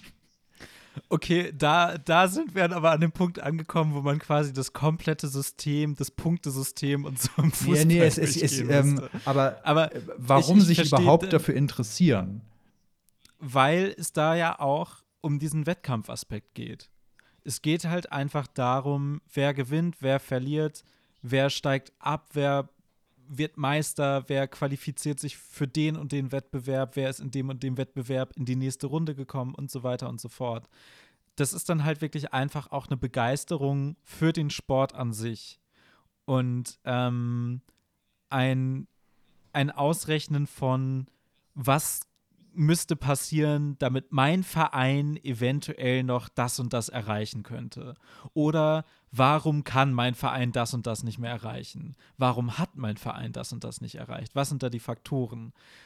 Da sind wir dann halt so bei dem Punkt, dass natürlich gerade in Ligen organisierter Sport dann irgendwie noch mal ein ganz anderes Level an Komplexität erreicht, je tiefer du dich da einarbeitest und ich bin persönlich tatsächlich auch niemand, der sich so irre lange Analysen von allem angucken kann, äh, was Sport und so angeht. Das interessiert mich einfach auch nicht so wahnsinnig groß. Ich finde es schon irgendwie interessant, wie äh, bestimmte Dinge gerade irgendwo stehen, aber ähm, ich bin auch nicht so der, der Statistik-Nerd, der sich dann genau anguckt, wie viel Ballbesitz diese Mannschaft im Durchschnitt hatte, wenn sie gewonnen und wenn sie verloren hat und was das darüber aussagt, wenn sie dann zwei Wochen später gegen das und das Team spielen. Das ist mir relativ egal. So, aber es ist halt was, was gerade bei den Leuten, die wirklich fanatisch Fan von einem Team oder einer Sportart sind, so eine ganz große Rolle spielt. Das ist ein bisschen das Gleiche wie, wenn du dann einen Film analysierst und ihn komplett auseinander nimmst. Wenn du dir anguckst, wo kommen bestimmte Referenzen her? Warum wurden bestimmte Dinge eingesetzt, wie sie ja, eingesetzt aber da wurden? gibt es ja dahinter immer noch ein großes Intent. Bei äh, Sportarten ist es ja einfach nur, ich würde jetzt behaupten, Chaos. Also da, das, da, da, passiert ja nichts, ohne dass da eine, ich würde jetzt behaupten, große Identi Entität darüber entscheidet, dass das jetzt passiert aus einer gewissen Absicht, ähm, dass das jetzt irgendwie in irgendeine Richtung geht, sondern die haben halt versucht, was sie konnten. Es hat halt entweder gereicht oder nicht. Genau, und das ist ja auch so ein bisschen das Faszinierende an Fußball überhaupt, dass das halt alles so unendlich vielen Faktoren überlassen ist, ähm, dass du am Ende dastehst und alles zu jedem Moment quasi passieren könnte. Das schönste Beispiel dafür ist zum Beispiel, wow, zweimal Beispiel, dass äh, der Hamburger SV vor über zehn Jahren oder vor ziemlich genau zehn Jahren, glaube ich mal, ähm, in einem europäischen Wettbewerb, es hat sich so gefügt, dass zwei deutsche Mannschaften in einem europäischen Wettbewerb, die andere Mannschaft war Werder Bremen, ähm, gegeneinander gespielt haben. Und das Spiel wurde dadurch entschieden, oder ja doch, das, das wichtige Spiel wurde dadurch entschieden, dass bei einem Klärungsversuch der Hamburger ein Papierball, der aus dem Publikum geworfen wurde, an den Ball gekommen ist. Der Ball ist ins Ausgegangen. Es gab einen Eckball für, den, für, äh, für Werder Bremen und aus diesem Eckball ist ein Tor entstanden. Das heißt, dieses ganze Spiel und damit ja, aber, die Leben von Menschen und Vereinen wären anders verlaufen, wenn nicht dieser zufällige Papierknüttel da irgendwo rumgeht. Aber dieser hätte. Papierknüttel hat dann halt auch nichts mehr mit dem Sport zu tun. Also das ist dann ja ein Chaosfaktor von außerhalb. Da hätte sich ja, da hätte ja genauso gut eine Möwe irgendwie drauf kacken können. Genau, aber das, das, das, genau, das, das ist, ist ja eine Geschichte, die nicht, der Teil davon ja, aber das ist eine Geschichte, die nicht innerhalb des Sports passiert, sondern die nur durch äußere Umstände oder durch, durch äh, Einwirken von außerhalb passieren konnte. Dementsprechend ähm, also ich verstehe, was du meinst. Dieses Beispiel ist gerade äh, vielleicht ein bisschen schwierig, wenn es darum geht, den, den, den ähm, immer wieder sich neu äh, entfachenden Unterhaltungsfaktor von Fußball ähm, oder ja, scheiß drauf, welche Sportart ähm, zu erklären, wenn es halt eben um äußere Einwirkung geht. Aber, verdammt, was wollte ich jetzt gerade noch sagen? Ja, ähm, wo du gerade gesagt hast, dass ähm, du nicht so der Statistik-Nerd bist, wenn es um Sport und so weiter geht. Ich glaube, da trennt sich dann auch irgendwann Spreu vom Weizen, ohne das jetzt irgendwie werten zu wollen. Aber das eine ist sozusagen der menschliche Faktor, ähm, aus entweder egoistischen Gründen, also ich habe einfach Spaß daran, das zu gucken, ähm, wie, wie äh, jetzt beispielsweise meine Mannschaft gewinnt oder die andere Mannschaft auf den Sack kriegt oder keine Ahnung, einfach mich mit der Stimmung mitreißen lassen will. Ich meine, man kann ja auch zu Konzerten gehen, wo man die Musik scheiße findet. Hauptsache, also wenn die Leute Spaß haben, dann hat man ja auch irgendwie ein bisschen Spaß. Und ähm, das andere ist sozusagen, sich so stark in diese Statistik, in die Mathematik dahinter, aber auch so in dieses Tabellen verschieben und dieses äh, in Listen herumwandern von der eigenen Mannschaft oder von ganz vielen verschiedenen Mannschaften zu verlieren. Wenn man jetzt theoretisch mal ähm, Fußball sozusagen simulieren würde, also man, keine Ahnung, man schaut sich so an, was ist so, was ist so die Wahrscheinlichkeit, dass aus der einen Mannschaft das andere wird und dass man irgendwie so, weiß ich nicht, eine, was gibt's denn so, äh, ein Turnier lang ähm, die, die, die, die, äh, Dinge, die dort passieren könnten, simuliert. Also, dass man sozusagen ein so ein Szenario mal durchspielt und dann nicht die Spiele zeigt, sondern halt eben das, was in der Liste durch diese im Computer ausgerechneten Spiele passiert. Würde das auch Fans gewinnen? Ein komplett vom Computer generierter Zufallsfaktor, der keinerlei äh, Absicht, der keinerlei Ziel hat, sondern der einfach nur ähm, immer mal wieder den Würfel rollt. Das Lustige ist ja, dass genau solche Dinge dauernd gemacht werden und es wird dann auch darüber berichtet. Äh, das geschieht dann halt auch unter mehr oder weniger wissenschaftlichen äh, ja, Hintergründen. Da werden dann Formeln entwickelt und so weiter und so fort und es werden die absurdesten Statistiken irgendwie mit einberechnet. Es würde aber natürlich nicht so viele Fans finden, weil es einfach deutlich komplizierter ist. Ich meine, nur um das klarzustellen, ich meine jetzt nicht mit der Absicht, das tatsächliche Ergebnis vorherzusagen, sondern einfach so ein Ja, ja, Ding mal klar. durchzuspielen. Im Sinne von, ähm, wir haben jetzt hier, das ist die Startposition und jede Mannschaft hat also ungefähr so, ja, die spielt gut, die spielt nicht so gut und die, oh, die denen ist das irgendwie alles ein bisschen egal. Ähm, und dann darauf basierend einfach, du kannst ja bei Super Smash Brothers, kannst du zum Beispiel ein Turnier nur mit CPUs machen. Und wenn du das lässt du dann einfach durchspielen und du siehst die Spiele gar nicht, kannst du alle überspringen und dann siehst du nur, wer gewinnt in diesen Spielen, die der Computer ausgerechnet hat. Und irgendwann hat ein CPU gewonnen, aus reinem Zufall. Die haben alle dasselbe Skill-Level. Warum, warum sollte man sich das angucken? Also, wenn man jetzt theoretisch die Fans dazu bringen könnte, zu glauben, dass das echte Ergebnisse wären, würde das auffallen? Naja, wenn du einfach nur die Ergebnisse irgendwo hinpackst, jetzt, würdest ja, wenn, äh, es ist ein, ein sehr abgesteckter Bereich gerade, in dem dieses Gedanken Ja. äh, Natürlich könnten die auch einfach nachgucken, oh, wie sieht das Spiel denn überhaupt aus und merken, oh, da ist ja gar keins. Genau, das ist Ähm, aber-.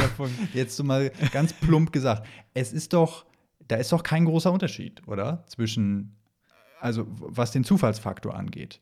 Deswegen kann ich aus jemandem, der halt Mhm. aus, aus dieser ganzen beschissenen Medienbranche kommt, wo halt immer alles irgendeine Absicht haben kann, nicht nachvollziehen, dass man etwas so stark hinterherläuft, was dem bloßen Zufall überlassen ist. Es geht dir halt nicht nur um das Ergebnis, sondern es geht ja darum, wie das Ergebnis zustande gekommen ist. Das ist ja am, im Endeffekt, am Ende des Tages ist das so ein bisschen das, was Sportarten meistens interessant macht. Es ist vielleicht irgendwie von so ein bisschen Interesse, dass Usain Bolt ein Rennen gewonnen hat, aber es ist viel interessanter zu sehen, wie er das gewonnen hat. So. Beziehungsweise Das ist ja so ein also bisschen aus- so, als würdest du dir ähm, durchlesen, wie das, also als würdest du dir so in einem Satz durchlesen, was das Ende von einem Film ist. Mhm. Und dann wirst du sagen, oh ja, geil, muss ich ja nicht mehr sehen. Dann weiß ich ja, wie dieser komplette Film ist. So, dann, dann weiß ich ja, wie das, äh, dieses Ende zustande gekommen ist. Wenn du nur das Endergebnis quasi aus den Aktionen, die in diesem Film passieren, siehst. Aber das machst du ja auch nicht. So. Und deswegen habe ich da gerade von den zwei Gruppen gesprochen. Das mit dem äh, Vergleich mit dem Film ist vielleicht gar nicht so schlecht, weil ich glaube, wir beide können uns auf die Aussage einigen, das Ende eines Films, be- beziehungsweise, dass wir der, beide der Aussage widersprochen, widersprechen, ein Film ist, nicht, ist nur so gut wie sein Ende. Das stimmt ja nicht. Ein Film kann ja auch fantastisch sein, nur das Ende ist blöd. ja. Oder also Definitiv. aus unserer Perspektive. Es können auch Leute sagen, ja, das ist das Letzte, was ich vom Film gesehen habe. Wenn das keinen bleibenden Eindruck hinterlässt, dann ist der Film für mich unbedeutend. Das kannst du ja auch sagen. Ähm, aber deswegen glaube ich, gibt es auch diese zwei Gruppen im Sport, dass die einen sagen, das Spiel ist das Ereignis und die anderen sagen, das Ergebnis ist das Ereignis. Wobei ich glaube, dass diese Gruppe, ähm, also diese Gruppe, die, denen wirklich nur das Ergebnis wichtig ist, das ist dann nochmal eine ganz spezielle Gruppe, das sind die Leute, die auf Spiele wetten. äh, und selbst da ist es teilweise wichtig, wie das zustande kommt. Denn die meisten Wetten funktionieren halt über so Sachen. Also, wenn du nur auf ein Ergebnis tippst, dann kannst du damit Geld machen. Aber richtig Geld machst du bei Wetten eigentlich nur, wenn du sagst, in diesem Spiel wird es zehn Eckbälle für dieses Team geben Mhm. da kriegst du das richtige Geld raus am Ende. Also ja, es gibt sicherlich auch eine Gruppe, der vor allem das Ergebnis wichtig ist, aber das ist eine sehr, sehr, sehr, sehr kleine Gruppe. Was, glaube ich, bei allem, was Fansein angeht, immer wichtig ist, ist, dass das nie komplett mit dem, was Menschen so als rational wahrnehmen, ähm, erklärbar ist, warum man Fan von irgendwas ist. Du kannst es so ein bisschen herleiten, warum ja, du zu der und der Sache vielleicht gefunden hast. Aber dass du dich so stark für bestimmte Sachen begeistern kannst, ist teilweise, glaube ich, einfach sehr, sehr schwer zu erklären. Gerade bei Sport, würde ich sagen. Also bei einem, bei einem Film würde mir das jetzt persönlich leichter fallen, da zumindest mir ein paar Beispiele auszudenken. Äh, jetzt, keine Ahnung, zum Beispiel, dass der Film ein Thema anspricht, was dich persönlich irgendwie sehr bewegt oder was, womit du dich selber sehr beschäftigst und dementsprechend einfach da direkt in den Sweet Spot haust. Und bei einer Sportmannschaft, die spielen halt untereinander trotzdem alle denselben Sport. Und ähm, wenn man, das wollte ich vorhin irgendwann noch mal anbringen, ich habe aber keinen ähm, Punkt gefunden, um da reinzustechen. Wenn man so ganz emotionskalt in sowas reinschaut, dann sieht man halt auch nur Leute, äh, also 22 Leute, die einem Ball hinterherlaufen. Und am Ende gewinnen die Deutschen. ja, und, und wenn nicht, dann nehmen sie das von einem britischen Fußballspieler. Und wenn nicht, dann nehmen sie das Stadion auseinander. ähm, und das ist natürlich also eine so äh, ein, eine, eine Beobachtung mit so viel Distanz, sorgt natürlich dafür, dass du das nicht verstehen kannst, weil aus, aus so ganz rationaler Faktensicht ist es ja völlig bescheuert, anderen Leuten dabei zuzugucken, wie sie Sport machen. Ähm, aber dieser verbindende Charakter dahinter, deswegen würde ich behaupten, Sport ist dabei völlig nebensächlich. Die könnten auch, ich meine, wir haben das ja bei Loot für die Welt oder so mitgekriegt ähm, oder auf der Gamescom so ein stinknormales Pong-Spiel kann genauso ähm, nervenaufreibend sein zum Zugucken wie, äh, wie, ein, wie, ein, wie ein Fußballspiel. Oder ähm, keine Ahnung, dann schaust du draußen im Regen einer Taube zu, wie sie versucht, äh, weiß ich nicht, einen halb vergammelten Apfel hochzuheben und du fragst dich die ganze Zeit, oh shit, schafft sie das jetzt oder rutscht er ihr jetzt noch zum fünften Mal aus dem, aus dem Schnabel? Und irgendwann schafft sie es und du jubelst an, mit und alle Leute im Café schauen dich richtig irritiert an und die Oma neben dir sagt, bitte gehen Sie jetzt. Und äh, das, das hat ja auch, also wie gesagt, ich würde behaupten, das sozusagen im Mittelpunkt, wo alle drauf gucken, ist komplett austauschbar. Das kann alles sein. Es ist jetzt halt nur wie du es ähm, ganz zu Anfang oder irgendwie so im ersten Drittel äh, ganz schön skizziert hast, aus ähm, historischer Sicht jetzt Fußball geworden oder in vielen anderen Kulturen sicherlich auch was anderes. Und USA, American Football. Zum Beispiel oder Baseball oder keine Ahnung, Quidditch, Pokémon fangen. Cricket. Ja, ähm, da äh, und äh, deswegen würde ich sagen, also es, es, geht, es geht viel weniger darum, dass du Fan von Sport bist, sondern dass du halt einfach Bock hast, Fan von irgendwas zu sein.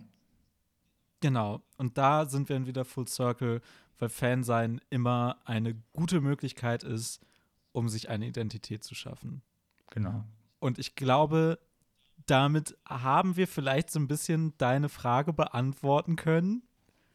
Ja. Konnten wir das? Ja. Wie man Fan von einem also ich, Sportverein ich, sein kann. Ich ähm, ich, ich, ich werde es jetzt persönlich nicht, aber ich kann zumindest sagen, so, ja, okay. Und das ist im Prinzip ja alles, was wir wollten. Ähm, denn ich würde nie von irgendwem verlangen, Fan von irgendwas zu werden. Außer von Weil, The Wire. Ehrlich, außer von The Wire, das stimmt. Ähm, denn ganz ehrlich, ich werde in diesem Leben auch kein Fan mehr von Briefmarken sammeln. Ähm, Oder von, Brief, hoffe, von Briefen im Allgemeinen. Das ist ein ja, sehr gestriges Unterfangen. Wobei ich sagen muss, ich freue mich ja immer wieder, wenn ich einen Brief bekomme. Also wenn es jetzt nicht gerade eine Rechnung ja. ist oder irgendwie Werbung oder so, aber wenn ich wirklich einen persönlichen Wahlbescheid Brief zur Europawahl. Ja, genau. Oh, endlich. Weil, Jemand denkt dann ja, wo, da, darüber freue ich mich tatsächlich schon noch ein bisschen. Dass da äh, bin ich Politik-Fan genug, um mich darüber zu freuen. Ähm, wobei ich weiß nicht, ob man davon Fan sein kann. Das ist auch eine interessante Man kann. Fan von einer Partei sein. Und auch da können wir ja. darüber sprechen, ob man da nicht, ob das nicht Parallelen zum Sport hat. Genau, und da ist es halt auch interessant, ähm, warum werden Mitglieder von Parteien oder Unterstützer von Unterstützer und nicht Fans genannt? Was konstituiert einen Fan? Alles spannende ja. Fragen. Äh, vielleicht machen wir noch mal eine Folge über das Fansein allgemein. Dann gebe ich dir doch noch mal so ein paar kulturwissenschaftliche Texte und so dazu. Dann machen wir einen, einen hochwissenschaftlichen Podcast. Der wird dann bestimmt auch genauso ähm, atemberaubend, wie er sich jetzt schon anhört. So, Genau. hier steht, Zitat 212b. Äh. Exakt so. So wird's aussehen. Ähm, nee, aber wenn ich zum Beispiel irgendwie eine Postkarte von irgendwem kriege, dann freue ich mich darüber. Und ich weiß, dass du dich auch über die Postkarte, die ich dir aus Berlin geschickt habe, gefreut hast. Ja, wenn Augenrollen als Freude zählt, dann war ich voll dabei. Du hast mir, glaube ich, ein Ja, Du Idiot Ja. mit einem lachenden Smiley du geschickt. verdammter Vollidiot, habe ich, glaube ich, geschrieben. Ja, genau. Siehst du, es hat dich gefreut. Das kannst du, dem kannst du nicht widersprechen. Ja, gut.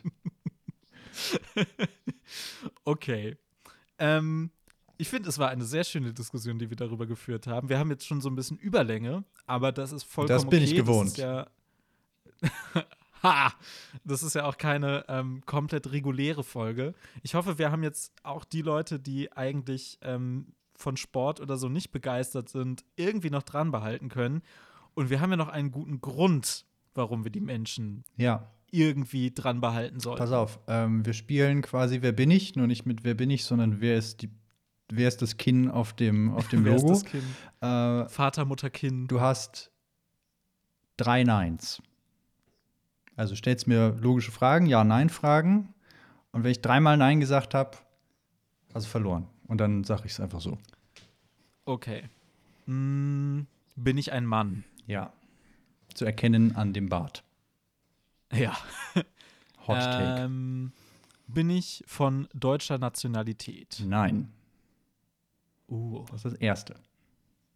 Komme ich aus dem Unterhaltungsbusiness? Ja.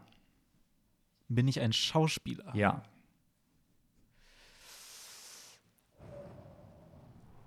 Oh, jetzt wird so langsam Ja, schwierig. Jetzt haben wir natürlich die Büchse der Pandora geöffnet. Bin ich älter als 40? Äh, ich würde jetzt, ja, ziemlich sicher eigentlich. Ich schau noch mal nach. Ja, bist du. Also, ist, ist, die, ist die Person.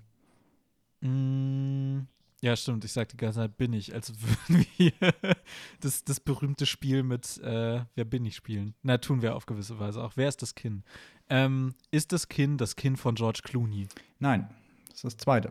Aber es ist nicht, Zweite nicht weit Nein. weg. Puh. Also würde ich einfach davon ausgehen, du musst jetzt nicht Ja oder Nein sagen, ähm, sondern ich möchte kurz meine Gedanken offenlegen.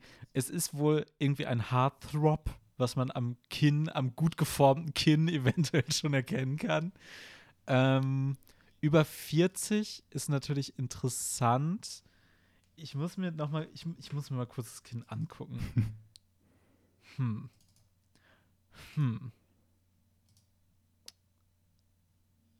Ah, es ist nicht einfach. Das ist wirklich nicht einfach. Ich hoffe, die Leute raten gerade mit.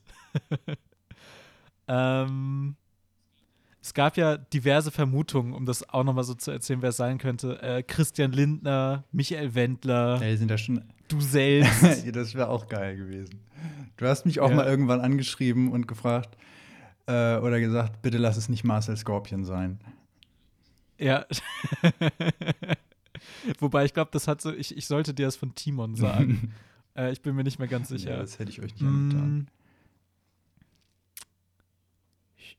Wer hat denn so eine Nase? Mir fallen auch nicht mehr so viele Leute in dem Alter Ich habe das äh, Referenzbild, was ich dafür genutzt habe, jetzt schon am Anschlag. Ich könnte es dir jetzt jeden Moment auf Discord senden, damit du auch siehst, dass das stimmt. Okay, ich, ich hoffe jetzt, dass es nicht das letzte. Ich rate jetzt wirklich noch eine Person, weil entweder ist es dann das dritte Nein oder ich habe das Ja. Ist es das Kind von Brad Pitt? Nein, aber es ist auch sehr nah Ah. dran. Es ist das, Leonardo es ist das DiCaprio. Kind von Leonardo DiCaprio, ja. Das wäre mein anderer Tipp gewesen. Verdammt! Ich habe es dir gerade geschrieben. Ah. Keine Ahnung, post es auf Twitter oder mach damit, was du willst, dass die Leute das auch sehen. Ja, ich, ich werde es in irgendeiner Form auf jeden Fall verarbeiten und verlinken. Ich werde es nicht direkt auf Twitter posten, weil dann hören die Leute sich die Folge Also, nicht ja, mehr stimmt. an. und die sollen natürlich bis zu diesem Zeitpunkt noch dran sein. Ähm, aber damit haben wir das Geheimnis gelüftet, wer hinter dem Kind steckt. Wir haben geklärt, wie man Fan einer Sportmannschaft sein kann. Am ausgelutschten Beispiel des Fußballs. Ähm, und wir haben ein bisschen darüber geredet, wie schön es eigentlich sein kann, behende mit Audioschnitt umgehen zu können und wie gefährlich das eigentlich ist. Und das ist der einzige Grund, warum ihr den Podcast bis hierhin gehört habt, weil das tatsächliche echte Gespräch, wie es in der Realität stattgefunden hat, war sauscheiße. Nur durch dank Pauls Ja. Schnittmagie ist es hörbar geworden. Genau, ich habe sehr, sehr lange daran Mhm. gesessen. Deswegen hat es noch, noch länger gebraucht, bis es wiedergekommen Genau, wir, ist. wir äh, nehmen das nämlich äh, wiedergekommen am äh, f- äh, 23.12.2018 auf, können wir ja mal sagen. Genau, wir haben diesen Podcast aufgenommen, bevor wir wussten, dass es eine Pause im Podcast gibt. Deswegen war das Mhm. alles so kompliziert. Leute, Leute.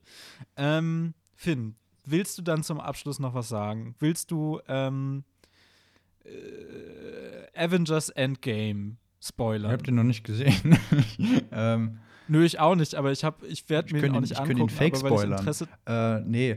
ähm, bitte nichts mit Ant-Man und nee, das ist das. Ist, Körperöffnung das, von Thanos. das ist durch. Das bitte Thema. nicht. Äh, ja, nee, keine Ahnung. Danke, dass ich eingeladen wurde. Mir hat es auch sehr viel Spaß gemacht. Ähm, ich äh, fand, es war ein sehr ertragreiches Gespräch. Das ähm, waren auch bei UK Relativ immer die besten Folgen, wenn wir auch vorher genau wussten, über was wir reden wollten und es ein, ein konkretes Thema mit äh, festem Gespräch gab und nicht einfach so, ein, ja, was hast du so gemacht?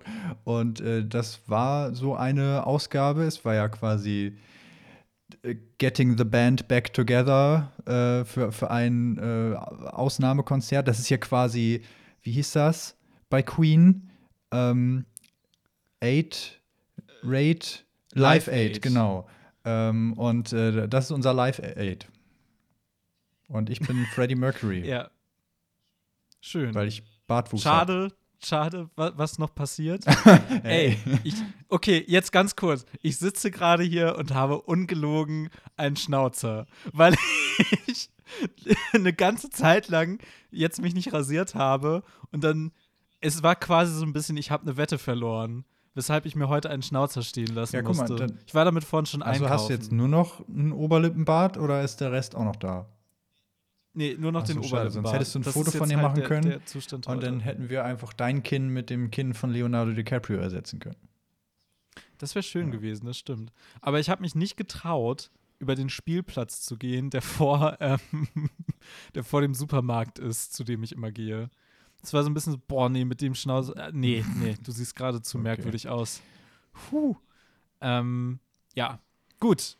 Aber vielen Dank, dass du da Vielen warst. Dank, dass ich Oh, eine Sache, da die ich noch durfte. Ja. es, es, es, ja, genau, eine Sache, die ich noch erwähnen muss. Äh, in den letzten beiden Folgen, die ja jetzt auch schon ein bisschen her sind, hatte ich immer äh, Spotify-Playlisten, so Mixtapes quasi zusammengebastelt. Da gibt es zwei mehr, die werde ich beide verlinken. Das eine ist zum Thema Orte und das andere sind Originale und Coverversionen. Mit so schönen Liedern wie äh, Nightcall von Kavinsky, beziehungsweise Nightcall von London Grammar. Oder Hurt von Nine Inch Nails und Hurt von Johnny Cash. Das wollte ich noch gesagt haben. Jetzt nochmal. Vielen Dank, dass du da warst, Finn. Es war mir eine große Freude. Es hat sehr viel Spaß gemacht. Du kannst vielen gerne Dank, wiederkommen. dass ich da war. Wenn du mal wieder ein Thema hast, dann sag Bescheid. Hm, Schön, dass du das Geheimnis gelüftet Ja, hast. damit äh, kann man jetzt endlich wieder nachts ruhig schlafen, glaube ich. Ohne Ja, ähm, und wir in haben- der bösen Absicht, äh, sich zu warnen, dass es doch ein Assi-YouTuber ist. ich werde auf jeden Fall besser schlafen ab jetzt. Das, das ist Das, doch, das ist auch bitter das ist notwendig. doch ein guter, äh, guter Ansatz. Genau, das hat mir die letzten anderthalb Jahre meines Lebens zerstört, dass ich das nicht wusste. Ähm, danke nochmal Mhm, dafür. gerne, immer wieder. Ähm, genau. Äh, ja, ich glaube, damit ist dann tatsächlich alles gesagt. Wir hatten am Anfang schon einen Lifehack gegeben, eine Weisheit. Ähm, wir? Ich glaube, hatten wir. Ich erinnere mich nicht mehr genau daran, War was die eine war. Hast du sonst noch eine? äh, ich glaube, es war irgendwas mit Tonschnitt. man kann, habe ich gesehen, eine Paprika aushöhlen, also einfach oben sozusagen den Stängel abschneiden samt dem ganzen äh, Kern, Samenzeugs in der Mitte. Und dann kann man das Ding als Glas benutzen. Nice. Das ist ein schöner Lifehack. Müsst ihr nicht mehr abspülen. Damit, ja, muss man nicht mehr abspülen. Man kann das Glas mitessen. Wie gut ist das Schmeckt denn? nur eventuell, kommt ein bisschen drauf an, was man dann da reinfüllt. So, weiß ich nicht, Vanille, Sojamilch mit Paprika ist vielleicht ein bisschen eklig. aber ich meine, äh, wenn man schon eine Paprika als Glas benutzt, dann ist die Lage offensichtlich auch schon sehr arg. Ja, dann äh, macht das wahrscheinlich auch keinen Unterschied Ja. mehr. Damit hätten wir das auch geklärt. Vielen Dank nochmal, dass du da warst. Und wir verabschieden uns und hoffentlich kommt sehr bald die nächste Folge. Tschüss. Das war der Doppeldenk-Podcast. Folge 27. Wir hören uns beim nächsten Mal.